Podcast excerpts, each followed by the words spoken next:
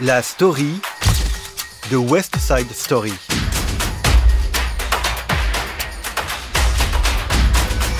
Épisode 6, un casting impossible.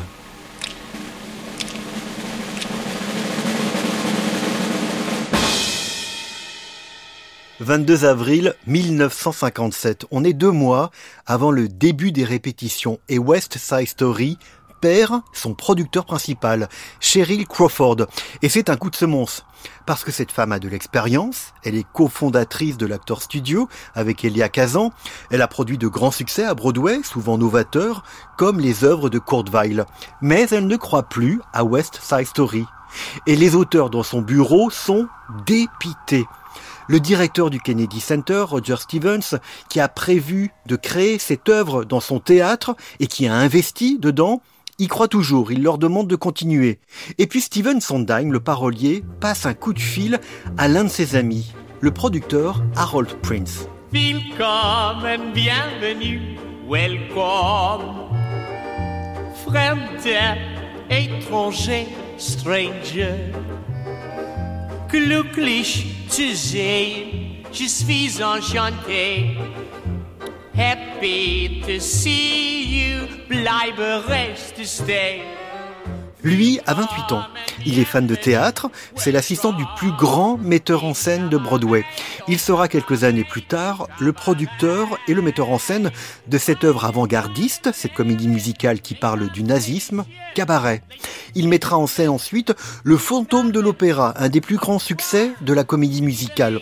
Mais pour l'heure, Harold Prince fait ses premières gammes. Il vient de produire une comédie musicale politique sur une usine en grève pour une augmentation de salaire, The Pajama Game.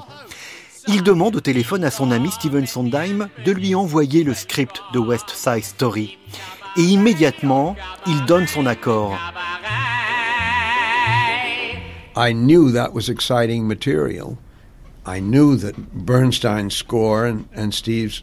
Je savais que c'était un matériau excitant. Je savais que la partition de Lenny Bernstein et les paroles de Steve étaient incroyables. Jérôme Robbins était le metteur en scène idéal pour cela. Et Arthur Lawrence a écrit un livret trompeusement incroyable, car il a créé un langage qui est irréel. You didn't say, "Oh, I see what I'm seeing a bunch of dancers." Et donc, quand ces membres de gang dansent dans la rue, on ne se disait pas ⁇ Oh, je vois un groupe de danseurs de ballet qui racontent cette histoire ⁇ On voyait des mecs durs, portoricains et polonais. Ils sont durs, mais mon Dieu, ils dansent. Donc, le public y croyait et le langage du livret faisait qu'ils y croyaient. Pour la première fois, avec West Side Story, voir une troupe tout faire, une troupe de jeunes acteurs. C'était stupéfiant. Et clairement, c'est la contribution de Jerry, et elle est énorme. À la tête de West Side Story, un diable que tout le monde va détester. Le créateur, le danseur, le chorégraphe, Jérôme Robbins.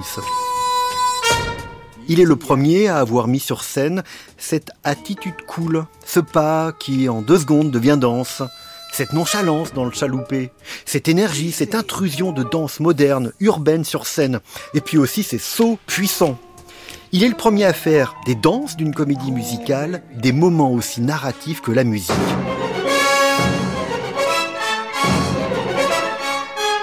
Dans les années 50, Jérôme Robbins envisage une carrière d'acteur. Il s'inscrit à l'Actor Studio. Eh bien, ses cours vont énormément l'influencer pour diriger West Side Story. Il va appliquer à la lettre certains préceptes. On peut dire que Jérôme Robbins était un perfectionniste, un homme exigeant. When you're a jet, you're a jet, all the way from your first cigarette to your last dying day.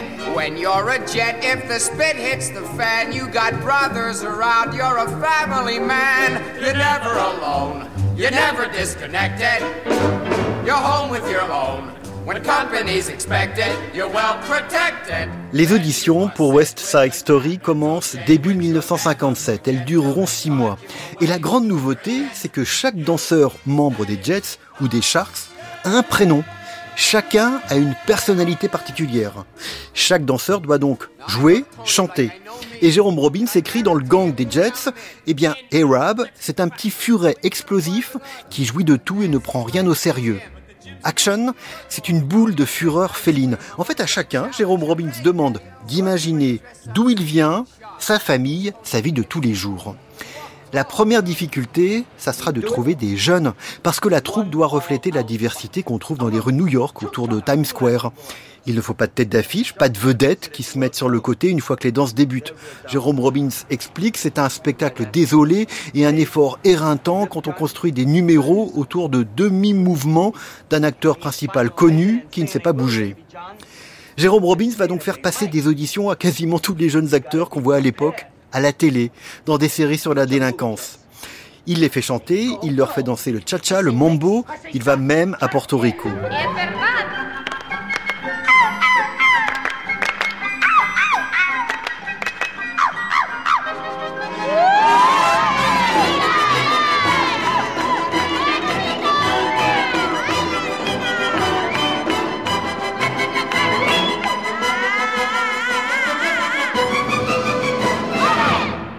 La plupart de ceux qui sont rappelés, à plusieurs reprises, ce sont des danseurs qui savent chanter. À commencer par Chita Rivera, une ancienne ballerine de l'école de l'American Ballet, qui joue dans la comédie musicale Call Me Madame. Elle, elle interprétera Anita. Je venais de faire un autre spectacle qui s'appelait Seventh Heaven avec Ricardo Montalban et Gloria de Haven.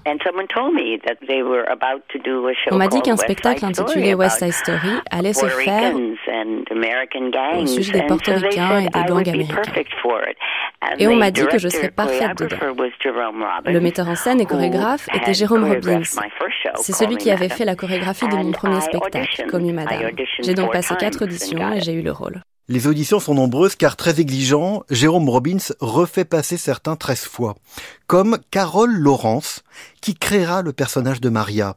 Ça, c'est un choix de Leonard Bernstein. C'est une jeune actrice, une soprano de Chicago, sa voix ravit le compositeur, mais Jérôme Robbins n'apprécie pas sa façon de se maquiller pour ressembler à une portoricaine.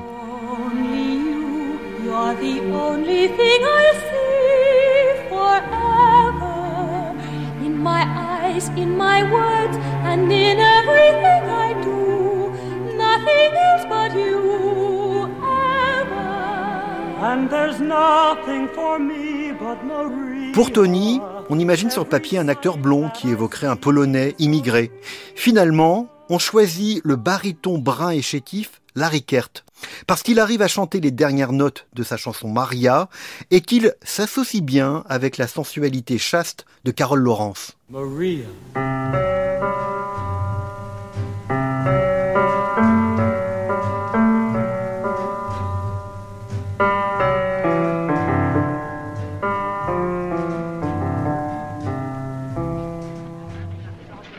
La première audition commune de Maria et de Tony sera mémorable.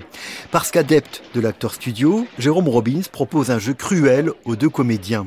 Il ordonne à Carole Laurence Je veux que tu te caches quelque part sur ce plateau, de façon à ce qu'il ne puisse pas te voir. Ensuite, je fais rentrer Tony, il va chanter Maria. Après cela, s'il te trouve, eh bien vous faites ensemble la scène du balcon. Mais s'il ne peut pas te trouver, l'audition s'arrête là. Maria Maria? Lors de l'audition, Carole Laurence trouve sur le plateau nu une petite échelle rouillée de 4 mètres incrustée dans le mur en briques. Alors elle monte dessus et se cache dans l'ombre tout en haut. Larry Kert arrive, il chante Maria, et puis il regarde dans la fosse d'orchestre. Et c'est à ce moment-là que du haut de son échelle, Carole Laurence susurre Léonard Bernstein racontera Ça a été la plus fascinante audition à laquelle j'ai assisté de ma vie. Les deux sont engagés.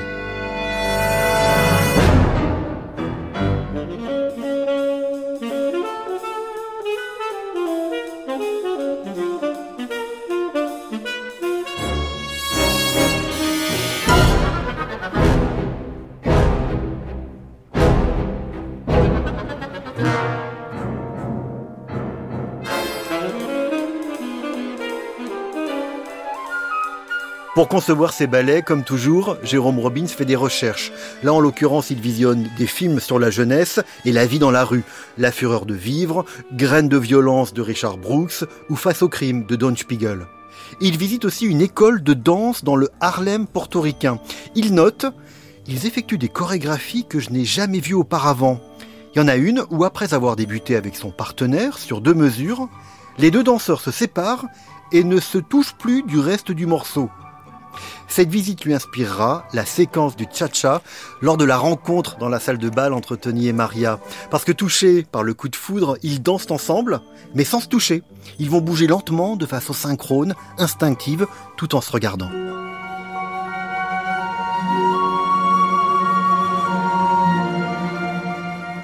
Jérôme Robbins a aussi une idée très précise de ce à quoi le spectacle doit ressembler visuellement. Lorsqu'il avait mis en scène sa version de Peter Pan, il voulait retrouver la simplicité d'un livre pour enfants. Et eh bien pour West Side Story, il demande à son directeur artistique, Oliver Smith, une interprétation abstraite, non littérale d'un paysage de ville. Des décors avec des escaliers de secours, des palissades faites de vieilles portes d'appartements, des colonnes rouillées, et puis il veut aussi que les changements de décor se fassent à vue, de façon fluide, cinématographique. On ne prévoit pas d'espace pour cacher les changements de décor.